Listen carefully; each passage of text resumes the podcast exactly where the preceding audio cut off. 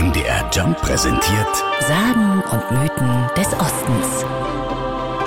Vor vielen hundert Jahren flattern Frühling wie Herbst tausende Lerchen durch Leipzig.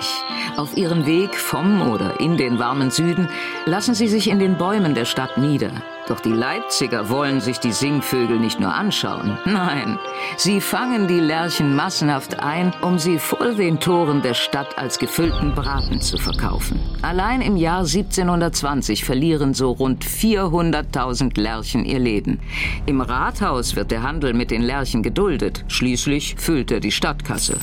Doch irgendwann kommen immer weniger Vögel in die Stadt. Deshalb ist 1876 Schluss mit der Lerchenjagd in Leipzig. So erzählt es Jens Herzog, Obermeister der Bäckerinnung Leipzig. Um das Aussterben der Lerche zu verhindern, wurde der Lerchenfang dann verboten und die Leipziger Bäcker haben sich dann eben eine süße Variante einfallen lassen, dass es dann Ausgleich dafür gibt für die Leipziger Lerche. Statt eines Lerchenbratens gibt es nun ein Mürbeteigtörtchen. Das wird mit Marzipan und Sauerkirschmarmelade gefüllt und mit zwei überkreuzten Teigstreifen verziert.